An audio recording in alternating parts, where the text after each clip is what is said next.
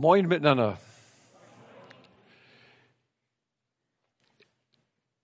Schön für euch dieses Miteinander zu erleben, dieses freundliche, offene Miteinander, wie die Kinder hier morgens hier rumwuseln, zum Spenden hier nach vorne kommen.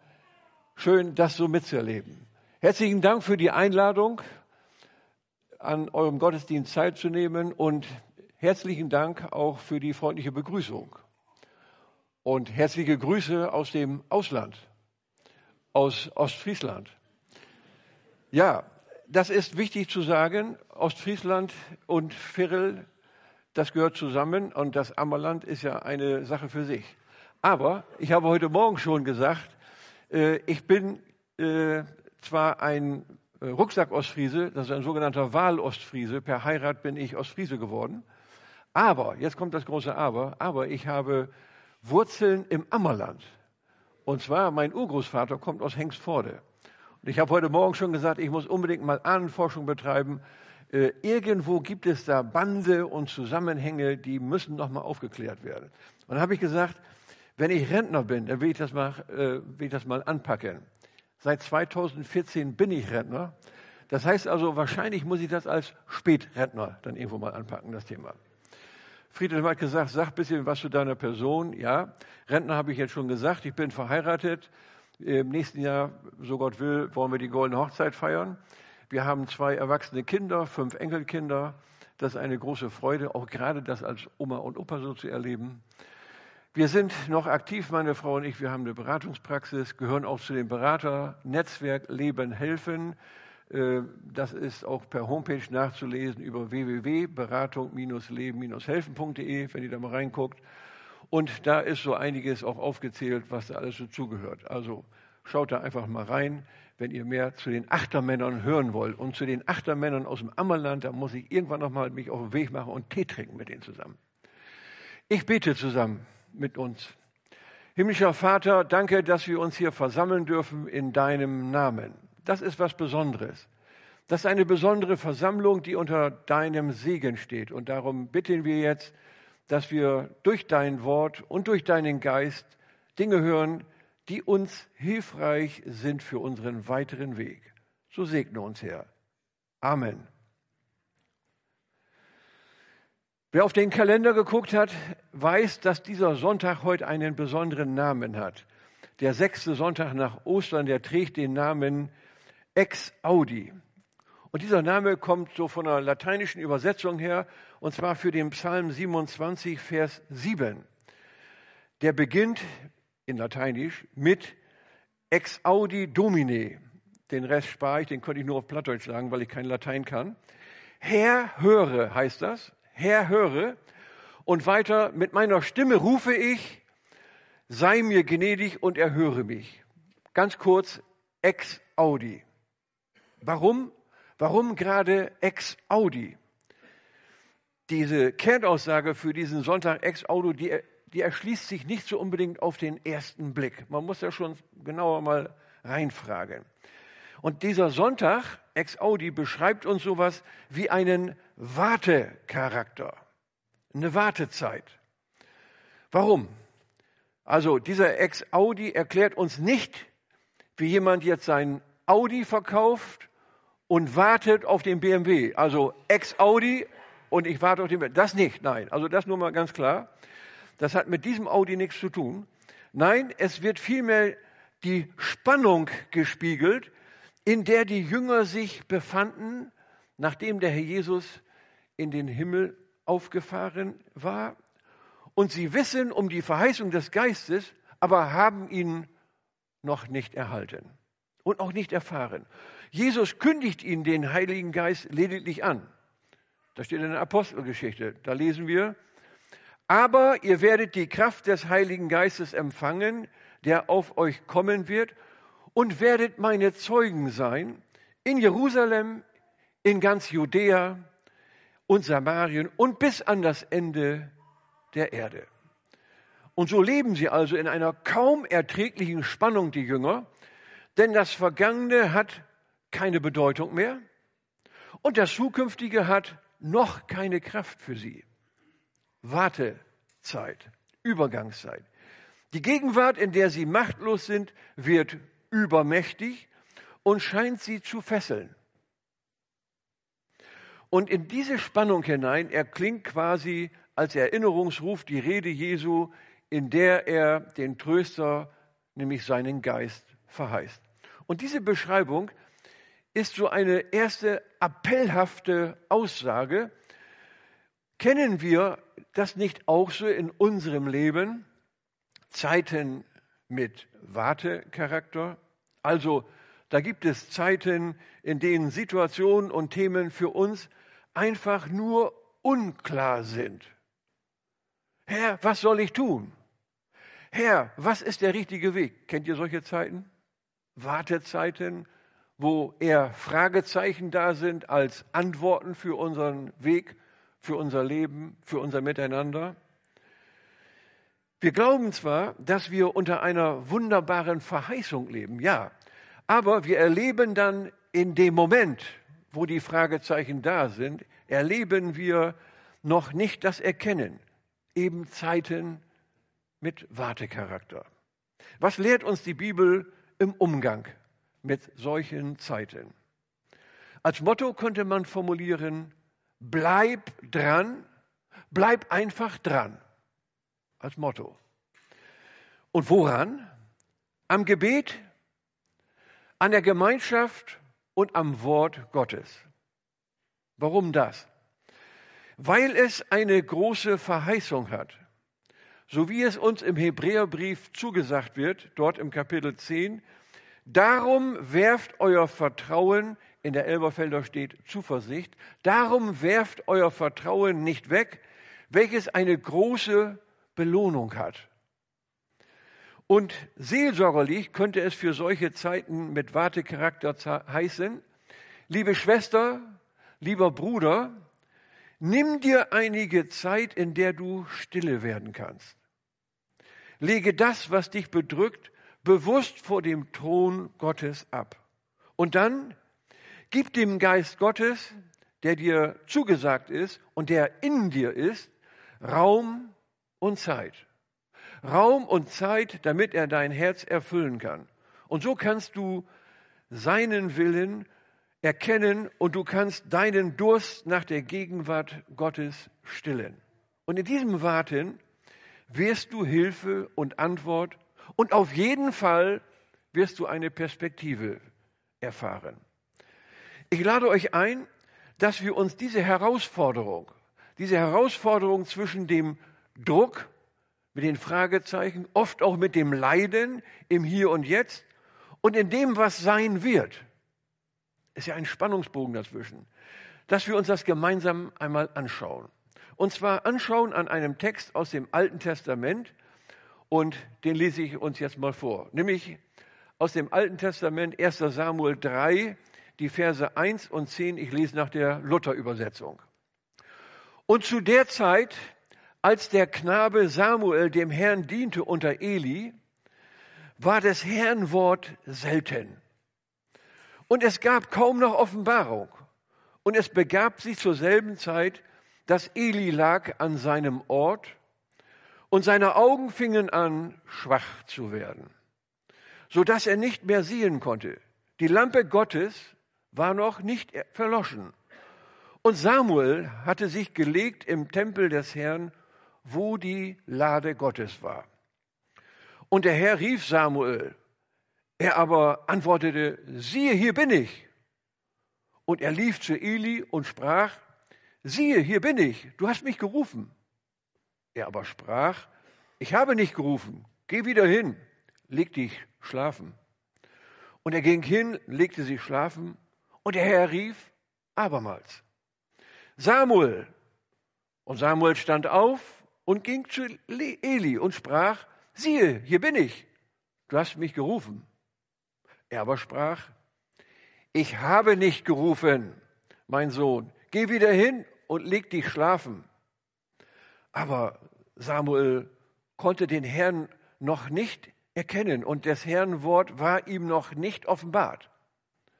Und der Herr rief Samuel wieder zum dritten Mal. Und er stand auf, ging zu Eli und sprach, siehe, hier bin ich, du hast mich gerufen. Da merkte Eli, dass der Herr den Knaben rief. Und Eli sprach zu Samuel, geh wieder hin, leg dich schlafen, und wenn du gerufen wirst, so sprich, rede Herr, denn dein Knecht hört. Samuel ging hin und legte sich an seinen Ort. Und da kam der Herr, trat herzu und rief wie vorher, Samuel, Samuel. Und Samuel sprach, rede, denn dein Knecht hört. Ich wiederhole, rede, denn dein Knecht hört. Soweit unser Text. Es geht um den Propheten Samuel. Dieser Name bedeutet von Gott erbeten. Ein ganz besonderer Name. Wir haben eben auch gerade in der Segnung gehört, welche Bedeutung Namen so haben können. Und Samuel von Gott erbeten. Dieser Name beschreibt eine ganz besondere Biografie. Denn Samuel war ein erbetener Sohn. Seine Mutter Hannah, die war mit Elkanah verheiratet und der hatte zwei Frauen, nämlich die Hannah und die Penina. Hannah hatte keine Kinder. Penina wohl. Und das war in der damaligen Zeit für Hannah ein Makel, ein Problem. Man kann auch sagen, ein Leiden für sie. Und dazu kam, dass Penina die Hannah mit Kränkungen reizte und reizte und sie demütigte. Und diese Art von Demütigung erlebte die Hannah ganz besonders, wenn sie nach Jerusalem hinaufgezogen sind, Jahr für Jahr. Und da lesen wir 1 Samuel 1, Vers 7. So ging es alle Jahre, wenn sie hinaufzog zum Haus des Herrn, kränkte jene sie, also diese zweite Frau. Dann weinte Hannah und aß nichts. Merkt ihr, was für eine tiefe Betroffenheit da drin war? Und ich denke, wir kennen die Geschichte, wie Hannah dann zum Tempel geht, betet und ein Gelübde ablegt. Herr, wenn du mir einen Sohn schenkst, dann soll er dir ganz gehören. Und es gab diese Gebetserhörung. Sie wurde schwanger und nach der, nachdem der Junge dann älter war und entwöhnt, wie es dann heißt da in der Luther-Übersetzung, bringt äh, ihn seine Mutter zum Haus des Herrn, zum Priester Eli. Und dort wird er zum priesterlichen Dienst ausgebildet. Also im wahrsten Sinne des Wortes ein Gotteskind. Hatte Samuel, hatte Samuel irgendeinen Einfluss auf das Geschehen? Wurde er wohl vorher gefragt? Willst du das werden? Willst, willst du Theologie studieren, würden wir heute sagen? Willst du das wohl? Ich habe mir häufig überlegt, was war das eigentlich für ein biografisches Drama? Da wird ein Kind aus dem familiären Umfeld rausgenommen. Es wird einem alten Knacker übergeben, um das mal ein bisschen flapsig zu sagen. Und der hat wohl eine standesrechtliche Würde, also Priester, nicht? Und er hat auch eine Expertise als Priester. Aber dieser alte Knacker, um das nochmal zu sagen, das war nicht der Papa. Raus aus der Familie. Ob das wohl so einfach war? Und trotzdem lesen wir, dass dieser heranwachsende Samuel dann ein gesegneter und dann ja auch ein geachteter Prophet wurde und ja auch dann war. Ich denke, das ist so ein erster Punkt zum Innehalten. Ist es mit unseren unterschiedlichen Lebensläufen, mit unseren Biografien nicht oft ähnlich? Nicht ähnlich mit vielen Problemen, mit Situationen, die nicht so ganz üblich, so ganz normal sind? Hat dich jemand gefragt, ob du in deine Familie, an den Ort, wo du geboren wurdest, in die Situation hineingeboren werden möchtest? Hast du dir deine körperliche Konstitution, ob du fit bist, schlank bist, dick bist, klein, groß, äh, hast du dir das aussuchen können? Hast du dir deine seelische Ausstattung und Stabilität aussuchen können? Fragezeichen. Konntest du dir deine Sozialisation, also wie du in Gesellschaft reingewachsen bist, konntest du dir das aussuchen? Ich nicht. Das, ich habe einen Urgroßvater, äh, aus, aus dem Ammerland. Das, das wisst ihr, habe ich euch gerade erzählt. Und äh, mein Großvater, den habe ich ja kennengelernt und meinen Vater habe ich auch kennengelernt, durfte ich. Aber was waren das für Situationen? Mein Vater, Jahrgang 23, hat den Krieg mitgemacht als Soldat. Was waren das für Situationen? Haben Sie sich das ausgesucht? Also, viele Fragen. Wenn wir das so fragen, dann die Antwort, haben wir uns das ausgesucht, heißt die Antwort, nein, nein, nein, haben wir nicht ausgesucht. Du und ich, wir sind genau wie Samuel damals hineingestellt, ich will sogar sagen, hineingeworfen ins Leben. Hineingeworfen ins Leben, bam, da bist du jetzt. Und jetzt, was soll hier werden? Glücklicherweise, glücklicherweise fragen Kinder, wir haben sie eben gerade rumwuseln sehen. Was für eine Freude. Glücklicherweise fragen Kinder nicht so, wie ich jetzt gerade gefragt habe. Sie leben ihre Geschöpflichkeit. Sie sind neugierig. Sie probieren, sie lernen, entdecken, entdecken und gehen den Eltern manchmal dabei auch auf den Wecker. Das ist in Ordnung, das ist normal. Die Fragen nach dem Sein und Sinn des Lebens erfassen sie meistens erst später, manchmal schon als Jugendliche. Wer bin ich eigentlich? was soll ich hier? Und dann gibt es solche klugen Leute, so wie ein René Descartes, der den bekannten Satz als Fundament für sich dann definierte, ich denke, also bin ich. Kann man über nachdenken. Oder Viktor Frankl, er erklärt unser Hineingeworfensein ins Leben als Aufgabe, den Sinn zu finden. Er sagt, ich zitiere, es kommt nie und nimmer darauf an, was wir vom Leben zu erwarten haben, vielmehr darauf, was das Leben von uns erwartet. Zitat Ende. Und dann, ihr Lieben, gibt es die Variante, wie Samuel sie erlebt. Die dritte Variante. Er lebt ja nicht irgendwo. Samuel lebt im Haus Gottes. Für die damalige Zeit sehr wichtig in der Nähe der Bundeslade. Er war sogar näher dran als sein Lehrmeister, der Eli. Das können wir nachlesen. Nachdem er drei Startversuche hatte, der Samuel, nachdem er drei Versuche braucht und es dann nie kapiert hat, dass Gott ihn anspricht, konnte er schließlich antworten, rede, denn dein Knecht hört. Und das war dann Auftrag und Lebensprogramm für Samuel. Beim Vorbereiten habe ich gedacht, dreimal, also ich glaube, dann ist der, der Samuel auch so ein bisschen Ostfriese. Die, die Ostfriesen haben den Satz, äh, dreimal Recht ist Ostfriesenrecht. Also ich glaube, ein bisschen steckt er in den Genen und Drüsen aus und Ostfriese drin.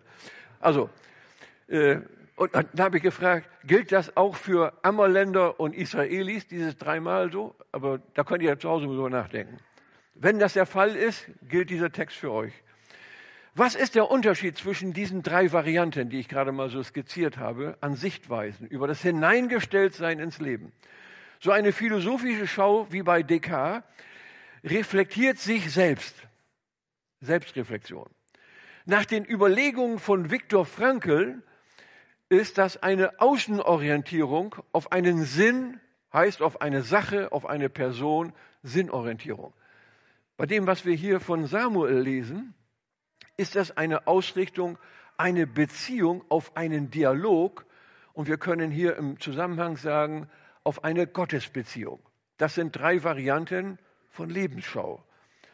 Das so als erster Gedanke aus dem Text, den wir mitnehmen können. Ein zweiter Gedanke, der uns aus dem Predigtext anleiten kann, ist die Tatsache, dass die Zeit, in der Samuel lebte, geprägt war von einer dramatischen Fehlentwicklung in Sachen Gottesbeziehung. Die Priester und damit auch das Volk, sie haben im Grunde genommen mit Gott kaum was zu tun gehabt noch. Das war eher so Formsache, das war pro forma. Man hat sich abgewandt.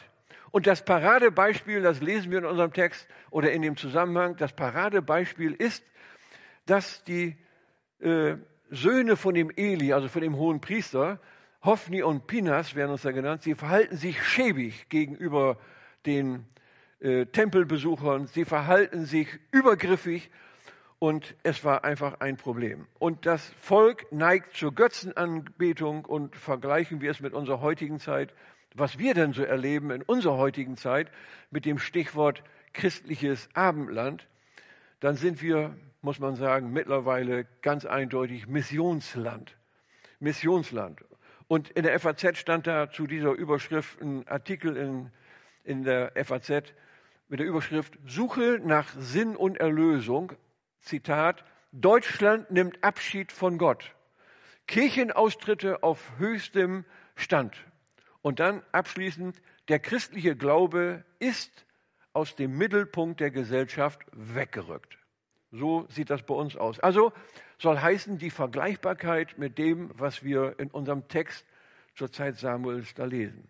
Also, wir haben aktuell eine vergleichbare Zeit, ähnlich wie bei Samuel. Und das Volk hat das so miterlebt. Und sie haben sich weiter und weiter enttragen. Solche Zei Zeiten zeigen aber nicht, dass die Menschen nicht trotzdem nach Sinn und nach Orientierung suchen. Und das erleben wir bei uns ja auch. Bei den Kirchen wird es weniger, aber das heißt ja nicht, dass die Menschen weniger suchen. Nein, solche Zeiten neigen auch dazu, dass nach Sinn und nach existenziellen Fragen gesucht wird. Die Fragen bleiben. Zur Zeit Samuels gewannten dann fremde Götter die Oberhand. Also da werden uns so Götter genannt wie Dagon und der Keto und Baale und wie sie alle heißen. Also ein ganzer Club da. Und es gab einfach dann in dem Zusammenhang auch eine schlampige Amtsführung. Amtsführung, äh, die Art und Weise können wir nachlesen, wie das mit Eli da passierte. Der war einfach nicht mehr fit und in der Lage, deutlich und in Autorität, also mit Kraft Amtes, deutlich zu sagen und sich Gehör zu verschaffen. Das plätscherte alles so weiter und es bröselte auseinander. Also damals wie heute eine verwirrende Zeit. Warum ist das problematisch und herausfordernd?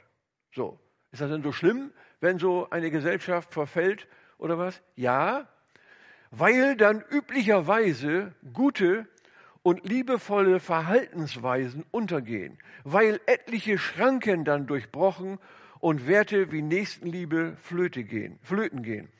Und das spüren wir natürlich gesellschaftlich. Schleichend verfallen die sogenannten guten Sitten. Wir erleben das ja auch. Bagatelldelikte sind gar, gar nicht mehr so schlimm. Und unsere Kriminalstatistik spricht auch eine eigene Sprache.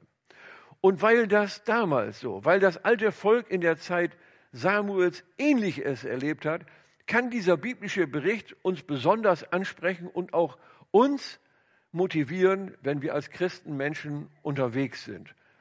Motivieren wie Samuel und dranbleiben, dranbleiben und das Hören auf Gott trainieren ähnlich wie Samuel. Und deshalb können wir drittens mitnehmen, dass es sowas wie ein geistliches Gesetz gibt und das lautet kurz und scharf, bleib dran und wachse. Bleib dran und wachse. Woran bleiben und wachsen? Ich will aus dem Textzusammenhang sagen, so wie Samuel, so wie Samuel trotz widriger Umstände ein eifriger Schüler war und geblieben ist und sich richtig verhalten wollte, so dürfen wir uns auch immer wieder orientieren. Und wenn wir gerade persönlich Lebensphasen durchschreiten oder durchleiden, die uns herausfordern, dann ganz besonders so dranbleiben. Und wenn wir gerade das so erleben und wenn wir nach Antwort und Hilfe suchen und dann immer wieder feststellen und dann immer wieder erklär, uns erklären müssen, das kann noch nicht alles sein. Das heißt, wir erleben im Moment noch keine Antwort. Genau wie bei Samuel. Er wird angesprochen, geht los, wird wieder zurückgeschickt. Angesprochen, geht los, wieder zurück. Und so gibt es ja Zeiten bei uns auch, dass wir glauben, wir haben eine Antwort, es ist noch keine Antwort. Wir suchen, wir fragen, also immer dieses Hin und Her wie bei Samuel. Wir haben für uns in Situationen manchmal noch keine Antworten. Und dann sind wir im Regelfall enttäuscht. Dann könnte man sagen, jetzt bin ich aber enttäuscht und ich wende mich von Gott ab. Oder man macht es so, wie der Samuel es macht.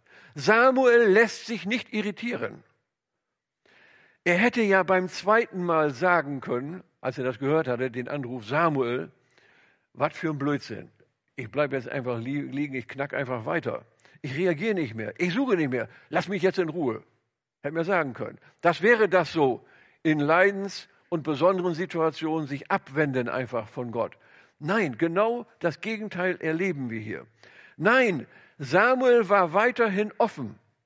Und da ist nun die Aussage in unserem Text sehr, sehr hilfreich. Wir lesen im Vers 3, Samuel aber schlief im Tempel des Herrn, und jetzt bitte genau hinhören, da wo die Lade stand. Was heißt das? Samuel hielt sich in der Nähe Gottes auf, nach damaligem Verständnis. Und was heißt das für uns? Wir sind eingeladen im neutestamentlichen Sinne, so wie Samuel, in der Nähe Gottes zu leben. Und in der Nähe Gottes zu leben, das heißt für uns, wir wissen, der Geist Gottes, der Geist Gottes lebt in uns.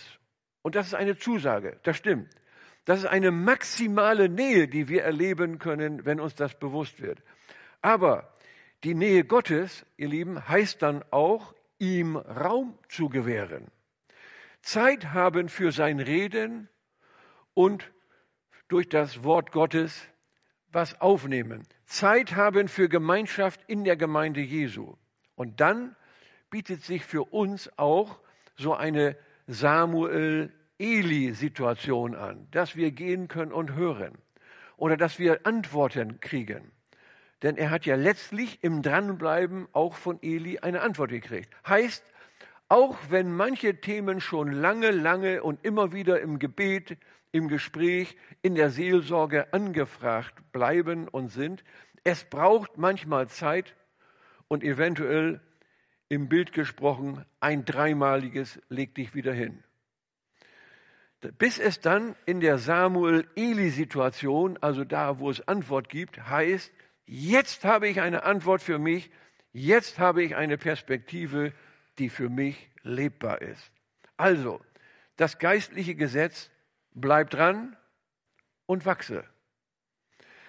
Dranbleiben und hören wie Samuel, das ist das eine. Das andere, das Wachsen. Zum Wachsen eine interessante These von Hans Bruns, also diesem Bibelübersetzer Hans Bruns. Er schreibt dazu, Gott ruft immer neu Menschen, weil sie auf ihn hören. Das nennen wir dann Bekehrung. Und dann, Zitat, Gott aber beruft immer zum Dienst. Nur im Dienst gibt es ein Wachstum. Ich wiederhole. Gott aber beruft immer zum Dienst. Nur im Dienst gibt es Wachstum. Zitat Ende. Da muss man mal drüber nachdenken. Und wenn wir es mit dem Text in Verbindung bringen, so auch bei Samuel. Wir lesen in der Bibel, wie er durch dies Dranbleiben dann einen Dienst ja bekommen hat, als Prophet nämlich, und wie er dann wirkmächtig sich entwickelt hat, wie er dann in dem Sinne gewachsen ist, trotz der verwirrenden Zeit, trotz der schwierigen Findungsphase, trotz der vielen Fragen, die für ihn auch im Leben da waren. Bringen wir es kurz auf den Punkt was wir aus unserem heutigen Text mitnehmen. Da heißt es, wir werden erstens in unserer Geschöpflichkeit alle in das Leben hineingestellt, ohne Mitbestimmung. Es gilt dann, unsere Rolle, unseren Weg zu finden, auch wenn es solch dramatische Lebenswege gibt wie bei Samuel. Wohl dem, der dann in einem Dialog mit Gott sagen kann, rede du Herr, ich will hören. Wir können dann zweitens mitnehmen, dass wir trotz einer verwirrenden Vielfalt von Denk- und Glaubensmustern in unserer Zeit, von sogenannten Religionen und Ersatzreligionen, äh, im Vertrauen auf Gottes Wort seine Nähe immer wieder suchen dürfen. So wie Samuel. Weil er nah dran war, dürfen auch wir voller Zuversicht erwarten, dass wir Antworten auf unsere Lebensfragen bekommen.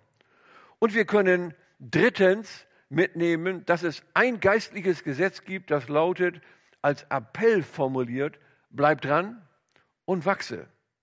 Dranbleiben an seinem Wort, Zeit zu haben für sein Reden, durch sein Wort und seinen Geist, dranbleiben an seiner Gemeinde, auch in der Hoffnung, dass wir solche Samuel-Eli-Botschaften und Situationen erleben können.